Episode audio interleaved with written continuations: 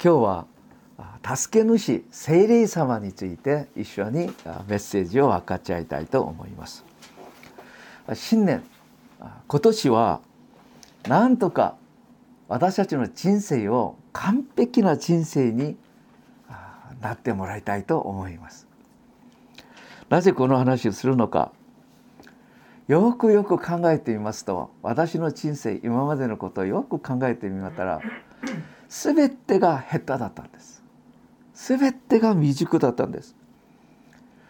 まあ下手にまあこの世でいろいろなことをやりながらいつも後悔ばっかりする私たちの人生でした。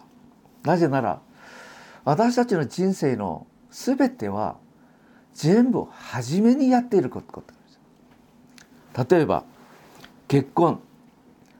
私は親に押し責められて結婚しました。まあ結婚生活をどうするのか女性に対してよくわからないまま結婚してしまいました。まあ結婚生活は下手だったんです。いろいろ争いもあって葛藤もあって難しかったんです。今考えてみたら後悔することばっかりです。キリスト者は結婚も二度三度するもんではないから私たちこの誤ったことによってできた全てに対してそれを背負って担っていかなきゃいけない。また大事なのは、えっと、子育てです。子供ができたからまあ親だから子供を育てるんですけど子供に対してどのように子供を育てるべきなのか。よく分からなかったんです。試行錯誤。ずっとやりながら。親も苦労してし子供たちも苦労しました。今考えてみますと子供たちには「ごめん」という話しか言うことがないほどです。一生涯全ての過ちの結果を背負って一生一生涯それで担っていかなきゃいけない。ここに私たちの人生の悲劇があるのではないかと思います。全てが初めにやったことです。2回3回練習してそれでやったことはありません。全てが初めにになって全て初めにやってあどうしようどうしようと思った時にもうこれがほぼ問題ばっかりになってしまったということ。人生やり直しができないかなというやり直すならいいんだけどっていう気持ちはありますけどそれがいつも後悔する要素ですね。ぜひとも私たちの2世たち子供たちには親が担っていたこの過ちを犯さないでぜひとも幸せに過ごしてくれればと思います。ここで私は私の人生を助けてくれるカウンセラーとか人生のガイドさんがいるならどれほどいいかと思います。じゃあ皆さん私たちの人生のカウンセラーがいますか？いますよ。その方が聖霊様です。イザヤ書には聖霊様をワンダフルカウンセラーと言います。じゃあ聖霊様が私たちの立派なカウンセラーになってますか？今日は聖霊様はどんな人にどのように立派なカウンセラーになってくださるのかこれを一緒に考えていきたいと思います。2023年度は誰も行ったことがない未知の世界です。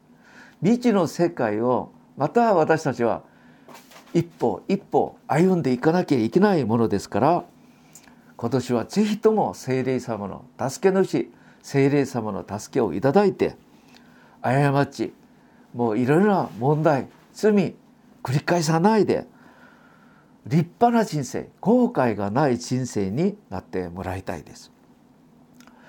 じゃあ旧約聖書の時代の信仰生活と新約聖書の時代の信仰生活の違いは聖霊様がおられるのかおられないかの差です。旧約聖書の時代は神様が立法を与えてくださってその立法を私たちが守ること従順することによって祝福されるように設計されていました新明記30章19節から20節にこう言います。私は今日今日天と地をあなたたちに対する証人として呼び出し生と死祝福と呪いをあなたの前に置くあなたの神主を愛し御声に聞き主につき従いなさい。それがまさしくあなたの命でありあなたは長く生きて主があなたたちの先祖アブラハムイサクヤコブに与えると誓われた土地に住むことができると言います。神様が約束の言葉をくださったこの民族がいます。世の中のほとんどは約束を与えられてません。だから約束を与えられたこれだけでも大きな祝福であり大きな配慮です。ところが現在のもとにある人生は神様から離れようとする傾向があるので神の御言葉を1回2回守るんだけど続けて続けて守ることはできません。結局不従順して神様から離れるようにして呪われてそして困る人生になってしまいます。ですから旧約聖書の知識を見てますと現れたパターンがあります。ルーティン的なパターンがあります。神様が祝福してくださるなら感謝します。そして豊かになるならなんとなく心が高ぶってしまって自分勝手に過ごしてそして罪を犯しながら神様から離れてしまいます。神から離れるなら命が切られそして苦労します。欠乏の中で苦しみの中で「主よ助けてください」叫びます。そうするなら神様が彼たちを助けてくださいます。それでまた豊かになったら心が高ぶります。それで神様から離れていきます。また離れたら命が断ち切られになるのでまた欠乏の中で苦しみます。ただまた助けてくださいって言ったら神様また助けてくださいます。豊かになればまた高ぶりながら神から離れてしまいます。これが数えきれないほど繰り返されたことが旧約聖書の信仰生活でした。結局旧約聖書は失敗しました。立法は立派なものですけどそれを守り抜く力が人間にはなかったからです。神様の立法を守れない人間皆さんだったらどうされますか？えー、お前たちダメだ！と言うかもしれないけど神様はこのこの人たちを憐れんでくださって見捨てることではなく彼らを愛して守って祝福できる道を備えてくださいました。それが今日読んでくださったエレミア31章の31節から33節までです。33節もう一度読みましょう。しかし来たるべき日に私がイスラエルの家と結ぶ契約はこれである。と主は言われる。すなわち私の立法をあなたの胸の中に授け彼らの心にそれを記す。胸に授け心に記す。どう記すんですか？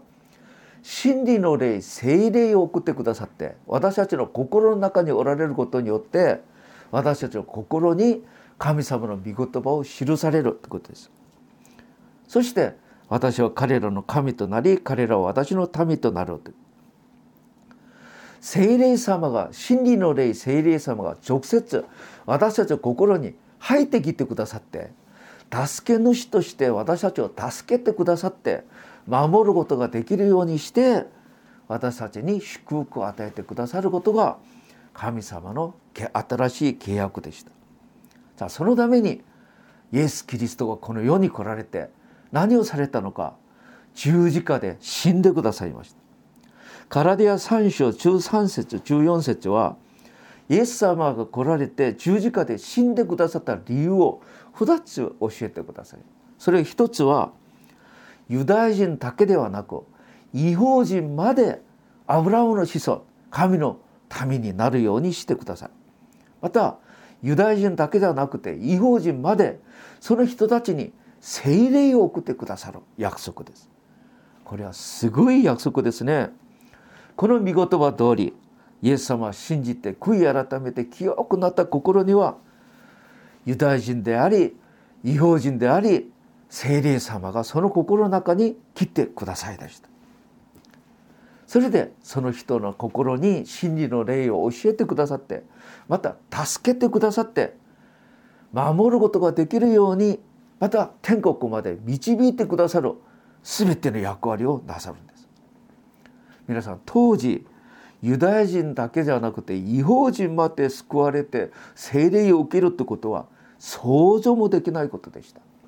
しかしその御言葉がイエス様によって成し遂げられてその結果日本人韓国人中国人私たちみんなが神の子供になり聖霊を受けて天国の市民権を持って祝福されるためになったんです。これは祝福の上祝福がますます与えられたことです。じゃあではこれから聖霊様を来られて共にいる私たちユダヤ人違法人私たち含めた全てのキリスト者たちはこれから一つをうまくやればいいんです。これは私たちの心の中に来ておられる助け主聖霊様神様である聖霊様の御声をよく聞いてよく従って生きることこれが私たちに与えられたもう新約時代の私たち一つの宿題です。じゃあこれうまくやりましょう。では聖霊様はどんなお方ですか？どんな働きをなさるんですか？じゃあ旧約聖書の中でイザヤ書には来られるメシアイエス様に対するいろいろ予言があります。じゃあイエス様に対する予言の中でイエス様を来られるならイエス様の上聖霊様を来られて共におられるんですけどその時に聖霊様は7つの特徴を持っていらっしゃる方だってこと70の聖霊の働きを教えてください。それがイザヤ中1章1節から2節です。エッサイの株から一つの芽が燃えいでその根から一つの若い枝が育ちこれダビデの子孫を通してイエス様が来られるっていうことを教えてください。じゃあその上聖霊様が望むんですけど聖霊様は主の霊知恵と識別の霊資料と勇気の霊主を知り恐れ敬う霊この7つを聖霊様の特徴だとイザヤ書は教えてください。じゃあこの7つの聖霊様の特徴まず初めは神の霊です。神様です。また知恵の霊知恵の霊神の知恵が全て聖霊様にあります。また識別の霊識別を英語では understand と言います。全てを理解してくださる全ての理解が聖霊様にありますまた思慮思慮の霊思慮ということは英語では counselor という。じゃあイエス様は私の全てを分かって全てをカウンセリングをしてくださる方です。これをイザヤ9章6節にはだからイエス様は wonderful counselor と言います。 Wonderful counselor。皆さん悩みがありますか？イエス様に聞いてみてください。イエス様のところにこれ望んでおられる聖霊の力によってワンダフルカウンセラーができます。だからイエス様に祈らなきゃいけないということ。また勇気の霊勇気ということは英語ではマイトオールマイティです。これ力全能ということです。また主を知る知識また神様を恐れ敬う霊ということです。聖霊様に対して考えれば考えるほど素晴らしいです。全知全能絶対全愛。全部含まれた神様の全てが聖霊様にあります。じゃあこの聖霊様がイエス様に来られるだけではなく私たちにも信じる私たちの中にも入ってこられます。じゃあ私たちの中に来られて何をされるのか。一人の人が救われるのには精霊の働きが必要。シアさんが救われました。イエス様を信じました。精霊様が働った。んです精霊様はすでに働いたんです。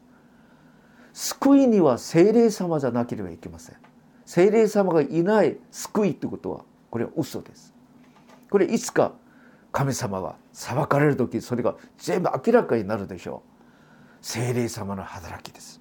また成長すること成果っていうこと清くなっていく。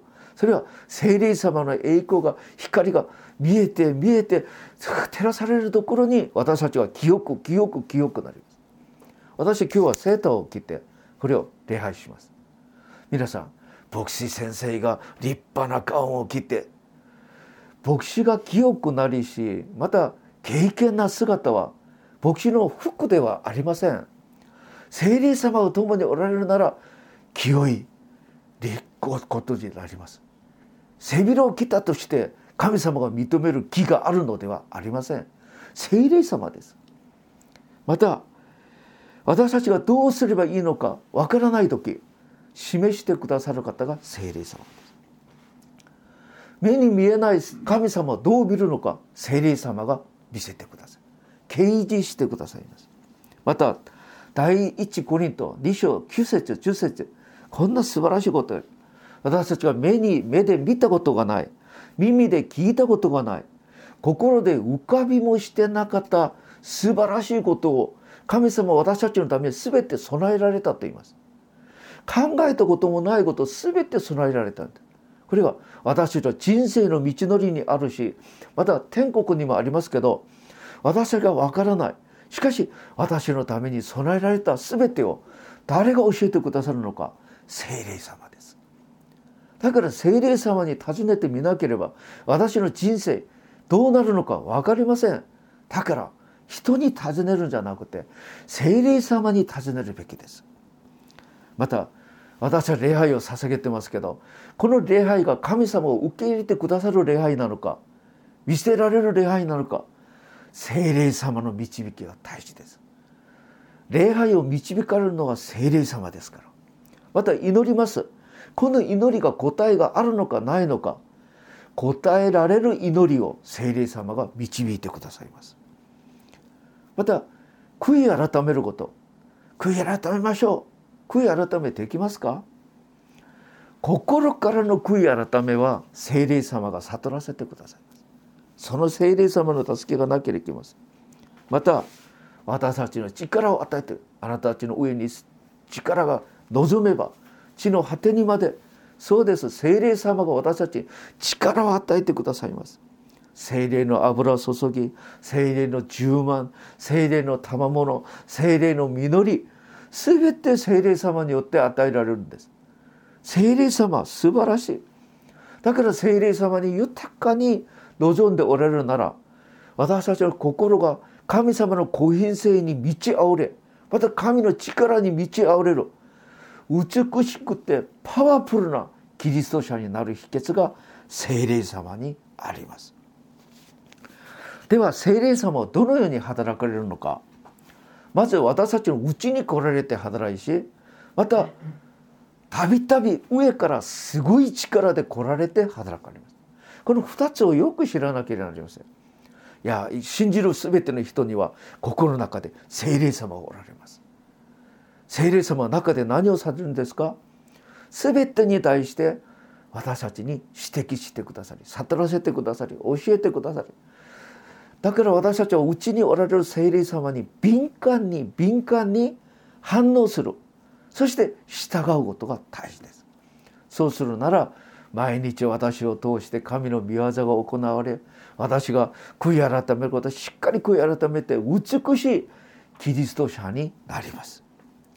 またたびたび上から望んで力をくださいます。難しいことがあった悩みがあった心配事があった。どうすればいいかわからない。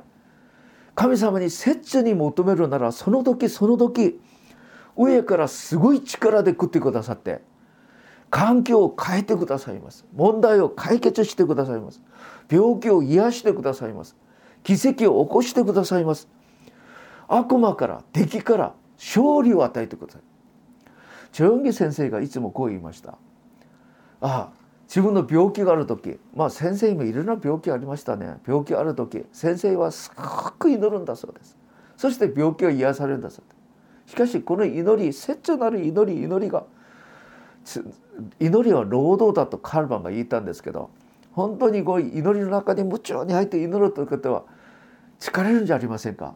だからまあ年取って年取っていたら「ああ疲れてもうこの病気のために祈らなきゃいけないのにああ諦めたという話を聞いたことがあります。それほど切中に祈るなら聖霊様が来られて私たちを治してくださいます。病気を持っていられるなら祈るべきです。聖霊様が来てくださって問題を解決してくださるようにだから聖霊様によってうちにおられる聖霊様によって美しいキリスト者になり上から望む聖霊によって力あるキリスト者になります。この聖霊様によって旧約聖書いろいろな特別な働きができました。旧約聖書はみんなのキリスト者に聖霊様が来たのではなくある時特別な人に与えられた。エジプトではヨセフとモーセを通して精霊の力強い働きがありました。バベロンに行った時に捕虜に行った時にはダニエル今日子供たちにダニエルのメッセージ新年の素晴らしいですね信仰。ダニエルに働いたのは精霊様でした。精霊の豊かな力が望んだらバビロンの国の中で信仰によってダニエルは優れた存在になって王様さえもこの前でひざまずかなきゃいけない存在になった。素晴らしい。素晴らしくなるのは精霊によることです。またイスラエルのエリアのパワーエリシャのパワーまた洗礼者ヨハネが主の道を備える全ての働きは精霊によることでした。新約聖書でイエス様の働きの全ての場面に精霊の働きがありました。ペテロまたパウロ人たちにも精霊が働きました。ステパノまたビリポその七時の上にも精霊が働いてピリポ七時によってエチオピア国が救われました。サマリアが救われました。人間の力ではなく全て精霊の力でした。素晴らしい働きができました。私たちもぜひとも精霊の力によって大塚が変わる池袋が変わる東京が変わるこの働きをぜひ見てみたいです。それは皆さん大事なのは私のうちにおられる精霊様に敏感に反応し上から望む精霊をいつも求めていく切に求めていくことは大事です。その人がいるのかいないかその差でしょう。また精霊によって想像もできない力強いリバイバルが起こりました。リバイバルによって個人だけではなく地域と国が変わる働きがありました。初代教会はエルサレムが変わりました。サマリアが変わりました。エペソが変わりました。コリント地域が変わりました。ピリポ地域が変わりました。キリスト教歴史に見てみるとヨハン・ウェスレーによってイギリスが変わったんです。フランスは革命によって国が変わったんですけどイギリスはなぜ革命がなかったのに変わったのか。そうです。ヨハン・ウェスレーによるリバイバルのゆえでした。平壌にもリバイバルがありました。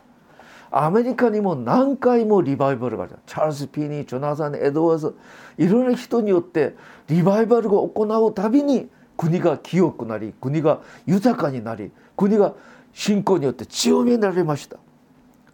皆さん世界的に未知の世界に福音が入る時には必ずリバイバルを通して働いたことがあります。だから神様の御業はリバイバルを通して働くんだということをお話があります。皆さん聖霊様はどれほど素晴らしい働きをしてくださるのか。ですからな心の中におられる聖霊の働きをよく聞いて上から望む精霊をたびたび祈りたびたび私たちが10万人いいてそれで精霊様と共に歩む人生になることこれが一番大事なことです。じゃあここで一つ精霊の働きをする時に気をつけなきゃいけないことがあります。精霊様は神様です。しかし精霊様は田舎の処女のように静かに清い。何と言いましょうか。静田舎の少女って言ったら恥ずかしいかりっていう言いましょうか。またある場面では力強いもう権能によって臨むそのような働きも聖霊様がなさいます。ですから聖霊様が現れ御臨在される時一つ注意しなきゃいけないことはスティグマがあるってこと。スティグマってことは人をつまずかせる要素があるってこと。皆さん考えてみてください。強い台風が降ってきます。だったら人々が耐えられなくなんか倒れそうになったいろんな場面があるでしょう。同じように精霊様が力強い望む時には精霊の働きはどれほど神秘なのか。神秘なことを見たら人が耐えられなくなりますね。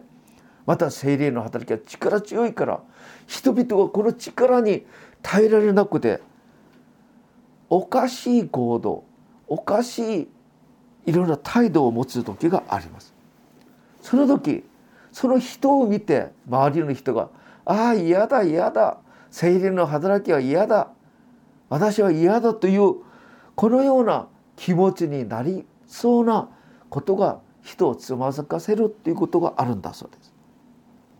私たちはこの人の報道態度のゆえに聖霊様を無視したり拒否したり否定してはいけません。私はもうこんなこと嫌だ。これは何かと言いますとその人が嫌ですけどその人に今耐えられなくて倒れそうになった。この人に働く。聖霊様を否定してはいけないでしょう。精霊の働きは大事だけどそれが耐えられない。この人が問題です。ありませんか？だから精霊様を否定することはあってはいけません。どんな姿で精霊様を来られたとしても私に絶対全全て良いことをくださるために来られるからその前で精霊様歓迎します。私を変えてください。どのように働いても精霊様私は歓迎します。それで聖霊様の前で謙遜に私たちの心構えができるなら聖霊様は私を通していくらでも働いてくださる。そしてその場で神の御業が行われたり神の国が建てられたり立派な働きができると信じます。これがスティグマ一つ問題。もう一つは聖霊の働きがあったら必ず悪霊の働きもあります。皆さん光が強いところで闇も強いってことを知ってますか？光が強いところにはサタンも強く働きます。は、この悪いやついつも精霊の働きを妨げるために働くことがあります。ここに分別が大事です。分別はどうするのか見言葉によって聖書によって行います。新約聖書で初代教会で精霊の賜物が一番強く働いたところがコリント教会でしたコリント教会は問題が多すぎて結局神様の御業に用いられない教会になってしまいました。なぜそれができなかったのか。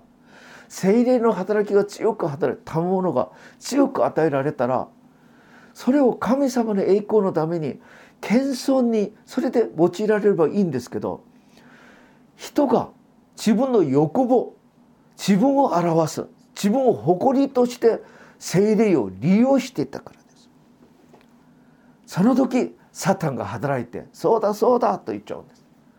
そうするなら教会に分裂が起きそれで教会がダメになってしまいます。精霊の働きは強く働いたのにそれによって教会がダメになった。何が問題ですか？それを受け入れる人の態度が問題がある。本当にこれが大事です。ですから精霊様の働きが強い時にはまず謙遜にならなきゃいけない。そして教会の秩序しか従わなきゃいけない。または自己中心じゃなくて神中心として変わっていかなきゃいけない。だから前の先生たちはこう言いましたね。結局自己中心な信仰にはダメになる。神中心に変わっていかなきゃいけない。だから十字架の福音が大事だよということをいろいろ教えてくださったことが分かります。聖霊様の働きは素晴らしいですしかしこれを受け入れる私たちの態度姿勢がどうなるのかそれによって教会に益になる場合もあるし教会をためにする場合もあるのでそこに私たちは気をつけてやっていきましょう。じゃあここで分別と霊的な分別力が大事ですけどこれが精霊の働きなのかこれがサタンの働きなのかどのように分別するんですか？これは聖書です。見言葉です。理科書を読んでいきましょう。第一コリント12章3節です。ここであなた方に言っておきたい。神の霊によって語る人は誰も。イエスは神から見捨てられよこれはどんな意味かというとイエス様を否定したり無視したりしないということです。また聖霊によらなければ誰もイエスは主であると告白はできないってことです。大事なのは聖霊様の働きはイエス・キリストを認めるのか認めないのかここにあるんだ。第一ヨハネ4章3節。イエスのことを公に言い表さない霊は全て神様から出ていません。これは反キリストの霊です。この霊が正しい霊なのか正しくない霊なのかそれを分別する方法はその霊がイエス・キリストを認めるのかイエス・キリストを主と認め主人として神様と認めるのか認めないのかそこに関わってあると皆さんここから見てますと今終わりの時に教会の中で一番問題は宗教多元論ということがあります。宗教多元論がますます今教会の中で今主流になっていくんです。その問題ですけど宗教多元論が何を言ってるのかなぜイエスだけがキリストなのか。仏教は釈迦牟尼がキリストでありイスラム教はマオメットがキリストではないか。今皆さん何をやってますか？イエス・キリストを否定しています。イエス・キリストは神様ということを否定しているのに教会の牧師神学者たちが同情しています。皆さんこれはどこから来たのか？これがサタンの霊。これは惑わしの霊です。霊が違うんです。だけど皆さんこれをよく見て今私たちが、まあ、みんなが集まるんだとみんなが牧師だと言ってもこの人がイエスを認めるのかイエスを認めないのかイエスが主であると認めるそのことじゃなければ私たちはこれを分別しなければならない。そこについていったら最後最後の時敵キリスト最後の最後の時に惑わす霊になんか惑わされて信仰がダメになり救いがダメになり信仰生活を熱心にして地獄に行く場合があるかもしれません。だから自分の信仰をしっかり守る。聖書は何言ってるのか。イエスがキリストだ。イエスは神様だ。イエスを認める霊が正しい霊だということをしっかり覚えていかなければなりません。皆さんこれをぜひとも子供たちに教えてください。子供たちはもう何かえっとまあこれは余談ですけど言っていきましょう。以前子供の時に私が教会行ってる時娘が教会行かなくて家にいた教会行ってなくて家にいるこのキリスト韓国ではこれ玄関の前にこれ十字架をつけるっていうところが多いんでその家に必ずついてくるのはエホバの証人です。エホバの証人が来てイエス・キリストを否定します。その話を娘が聞いて神は愛なのに地獄があるんでしょうか？神は愛だから人を地獄に行かせるのはないだか。ちょっと娘がこんがらがってしまいました。私は教会から帰ってきたら「パパ神は愛でしょ？でも神様人を地獄に送る？入れる？彼女が惑わされてしまいました。一言で子供たちは惑わされますよ。だから皆さん子供たちにこれは霊が違います。これは同じようにエホバの書人は同じように見えるんだけどこれが神様イエス聖霊じゃなくてサタンの霊です。これを分別できなければ私はためになります。ぜひとも皆さん親がしっかりやらなきゃ最後の時子どもたちの信仰が迷ってしまいます。お願いします。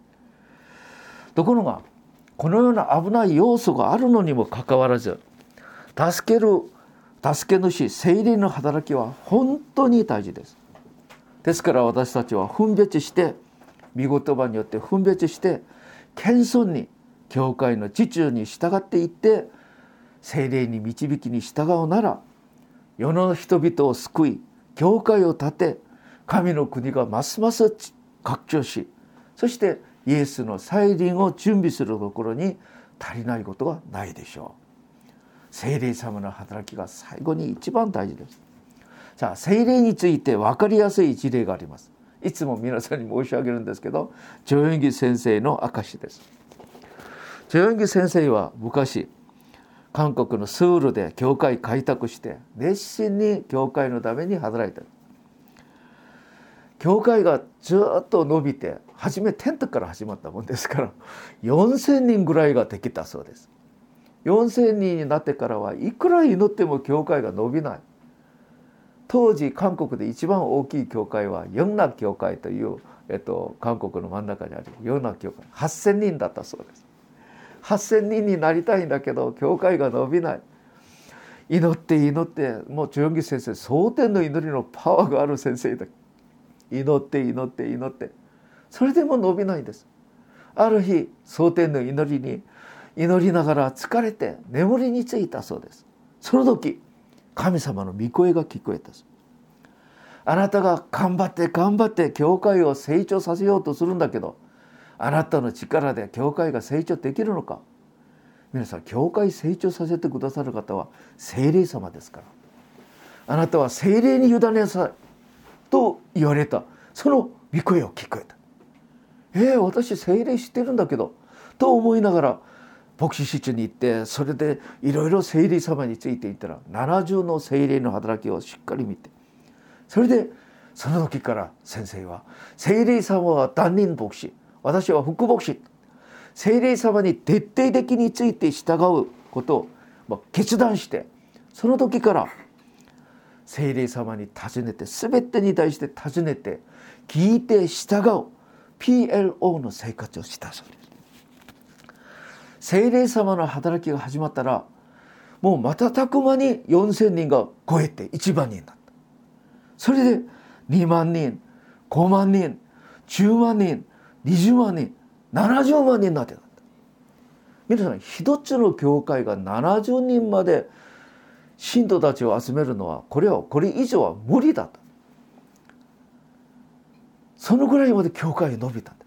だったら世界的にいろいろな噂ができて世界的に先生たちが来てジョンギ先生に聞いてみたそうで先生教会成長の秘訣は何ですか？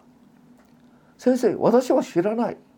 私はただ精霊様に聞いて従ってついてきただけだ。私はついてきただけなのに精霊様をこのように作ってくださった。私は知らない。そうです。精霊様は神様です。精霊様が働かれるなら不可能はありません。大事なのはこの精霊様を私たちに神様は助け主として送ってくださったことです。この素晴らしい助け主精霊様を大頭にしておいて私たちの教会におられるのに私たち人生におられるのにその方に委ねることではなく自分の力で何とかしようと頑張ることそれがどれほど愚かなことでしょうか。ですからチェカリア4章6節武力にもよらず権力にもよらずただ我が霊によってと万軍の主は言われると言います。じゃあ最後です。ぜひとも私たちの中におられる聖霊様御声に聞き従い上から望んでくださる聖霊様を。何かあっても問題があった時何か環境が難しくなる時にいつも聖霊様を切に求めてまたこれた聖霊様を私の心にずっとおられるように新しい皮袋の心をしっかり保って聖霊様に用いられてついていく。そして天国まで行く私たちになりましょう。またいつも精霊10万によって精霊の強い油注ぎによって美しくて力強いキリスト者になりますように。中国のウォッチマン・リーという有名な牧師がこう言いました。精霊10万な人は非常に謙遜ですけどその人が病人のところに行けば病気が癒されるまた悪霊に取りつかれた人の近くに行けば悪霊が出てしまう非常に謙遜だけどものすごい力を心に持っている人。その人が精霊充満な人だったんです。じゃあ今年皆さんチョヨンギ先生はできるのになぜ私はできないのか。チョヨンギ先生は精霊様をよくよく尋ねて聞いて従った代表的な存在だった。私たちも全てに対して精霊様に尋ねて聞いて従うことさえできればチョンギ先生に働いた精霊様が私たちにも働かれて美しくて力強いキリスト者立派な教会としてしてくださるでしょう。今年はぜひともこの聖霊様と共に歩む毎日毎日になりましょう。ただメッセージだけじゃなくて実践できる私たちになりましょう。お祈りいたします。神様過ちと罪によって地獄に行くしかなかった私たちを憐れんでくださって救ってくださり助け主聖霊様を送ってくださって感謝します。